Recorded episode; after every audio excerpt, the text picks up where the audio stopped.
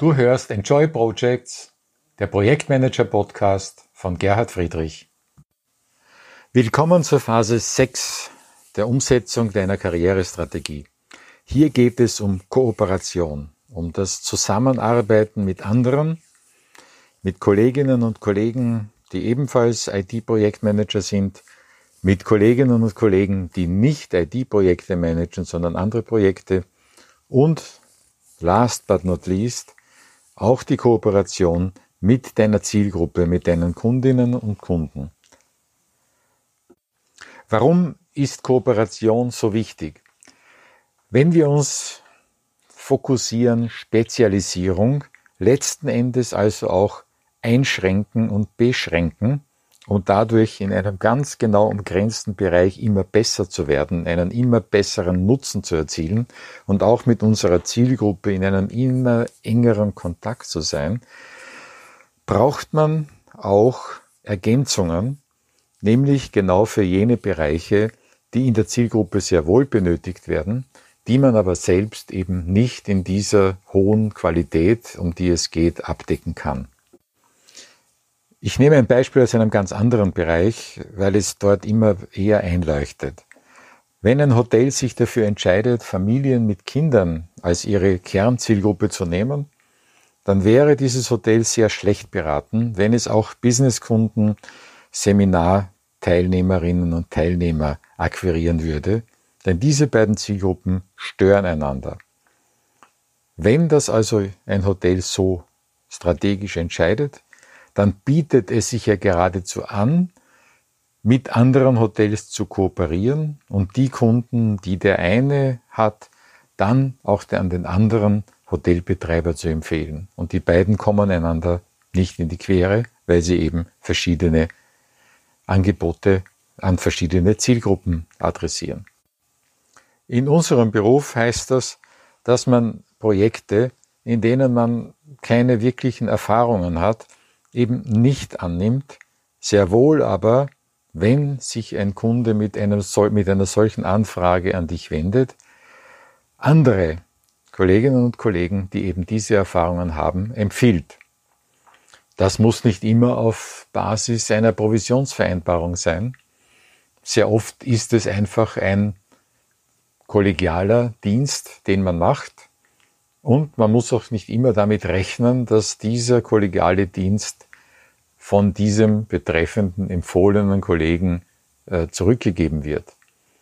Aber es lohnt sich allein schon deshalb, weil aufgrund solcher Erfahrungen meine Kundinnen und Kunden sich eher an mich wenden, weil sie wissen, sie bekommen von mir eine seriöse Antwort, entweder ein Angebot von mir selbst oder einen guten Tipp wie das in anderer Form abgewickelt werden könnte.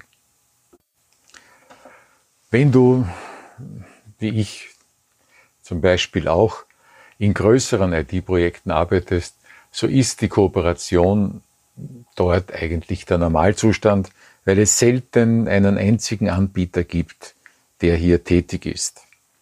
Wenn ich als Projektleiter in einem IT-Programm aktiv bin, dann gibt es eine Reihe von unterschiedlichen Softwareentwicklern aus verschiedenen Firmen. Es gibt Ressourcen, die aus dem Auftraggeberunternehmen selbst kommen. Also Kooperation sollte man nicht zu eng verstehen, nicht nur als eine formelle Zusammenarbeit zwischen verschiedenen Anbietern von IT-Projektmanagement-Dienstleistungen, sondern Kooperation ist auch eine grundsätzliche Einstellung, dass man eben mit anderen in einer fairen Win-Win-Situation zusammenarbeitet.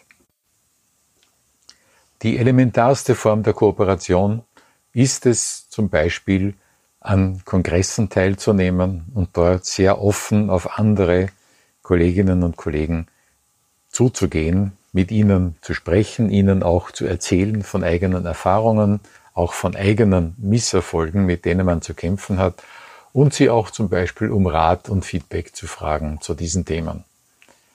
Nicht immer wird das erwidert, allerdings in so gut wie allen Fällen hat das ein positives Echo und man nimmt auch einiges dabei mit.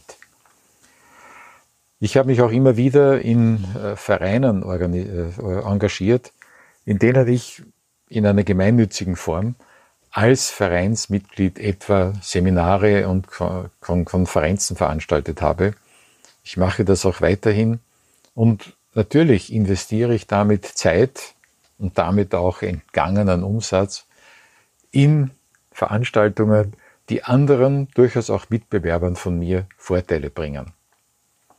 In der Summe sehe ich allerdings diese Art von Engagement als für mich selbst ebenfalls klar vorteilhaft und dass andere einen Vorteil haben, stärkt eher meine Stellung im Markt. Und wenn ich irgendwo Unterstützung brauche oder einen guten Tipp brauche, dann werden diese Kolleginnen und Kollegen bereit sein, mich in dieser Form auch tatsächlich zu unterstützen. Oft geht es ja auch um Referenzen, wie sprechen andere über dich, wenn sie von jemand gefragt werden, was hältst du denn von dem, äh, welche Erfahrungen hast du und so weiter. Also was immer du in solche positiven Sozialbeziehungen investierst, kann dir irgendeines Tages ganz entscheidend helfen, zum Erfolg zu kommen. Denke dabei nicht zu egoistisch und zu kurzfristig. Wie gesagt, nicht immer bekommst du das zurück, was du investierst an die eine Person, aber sehr oft kommt es zurück bei einer ganz anderen Person. Und so gesehen ist das gesamte Netzwerk produktiv und wird produktiver durch deinen eigenen Beitrag. Und noch ein Aspekt, den ich nicht vernachlässigen würde. Du fühlst dich einfach besser, wenn du jemand bist, der andere unterstützt, der kooperativ ist, der vertrauensvoll mit anderen zusammenarbeitet. Es geht einem deutlich besser und da kommen wir auch schon zu einem anderen Thema, mit dem wir uns später beschäftigen, nämlich wie bleibe ich gesund und fit und brenne mich nicht aus in meinem Beruf. Nun aber zurück zur Kooperationsstrategie im engeren Sinne. Entscheidend im Sinne der EKS ist, dass die Kooperation immer im Sinne einer klaren Nutzenperspektive erfolgt. Das heißt, ich arbeite zusammen mit dem Ziel, den von mir versprochenen Nutzen weiter zu steigern, besser abzusichern, als ich es alleine könnte. Wie schon gesagt, ist der ganz natürliche Anstoß zur Kooperation ein Projekt, in dem mehrere Unternehmen oder auch mehrere Teams, egal ob sie jetzt intern oder extern gestafft sind, zusammenarbeiten im Sinne des gemeinsamen Projektzieles. Das ist die erste Form der Kooperation, und hier ist Teamfähigkeit, ist die Offenheit gegenüber den anderen immer ein entscheidender Punkt. Das Letzte, was sich Kunden wünschen, sind Berater, die gegenseitig versuchen, den anderen schlecht zu machen, sich selbst auf Kosten anderer zu profilieren. Wenn du diesen Weg gehst, wirst du sehr schnell scheitern. Es gibt so einen alten Spruch, zu viele Jäger sind des Hasen tot. Wenn du also bei jedem Projekt dir ein paar Feinde mehr machst, die sagen, mit dieser Person möchte ich freiwillig jedenfalls nicht mehr zusammenarbeiten, wird irgendwann einmal die Zahl jener, die gegen dich arbeiten, zu groß und du kannst es auch mit noch so großer Anstrengung und noch so tollen Skills nicht mehr kompensieren. Wenn du jedoch kooperierst, dann nutzt du auch Kräfte, die nicht deine eigenen Kräfte sind und diese bewegen sich in die gleiche Richtung, in die auch du dich bewegen möchtest und wenn du damit eben den Nutzen deiner Kunden, deiner Zielgruppe erhöhst, ist das eine Positivspirale, die sich immer weiterentwickelt. Das Erfolgsgeheimnis der Ko Kooperation ist es, dass es komplementäre Partnerschaften gibt. Suche also nicht die Kooperation mit jenen, die das Gleiche tun wie du, sondern mit jenen, die etwas anderes tun, was sich jedoch mit deinen Leistungen zu einem Gesamtbild zusammenfügt, das eben ein Nutzenangebot bringt, das deinem eigenen überlegen ist und dieses aufwertet. Kooperationen müssen immer engpassorientiert sein, damit sie erfolgversprechend sind.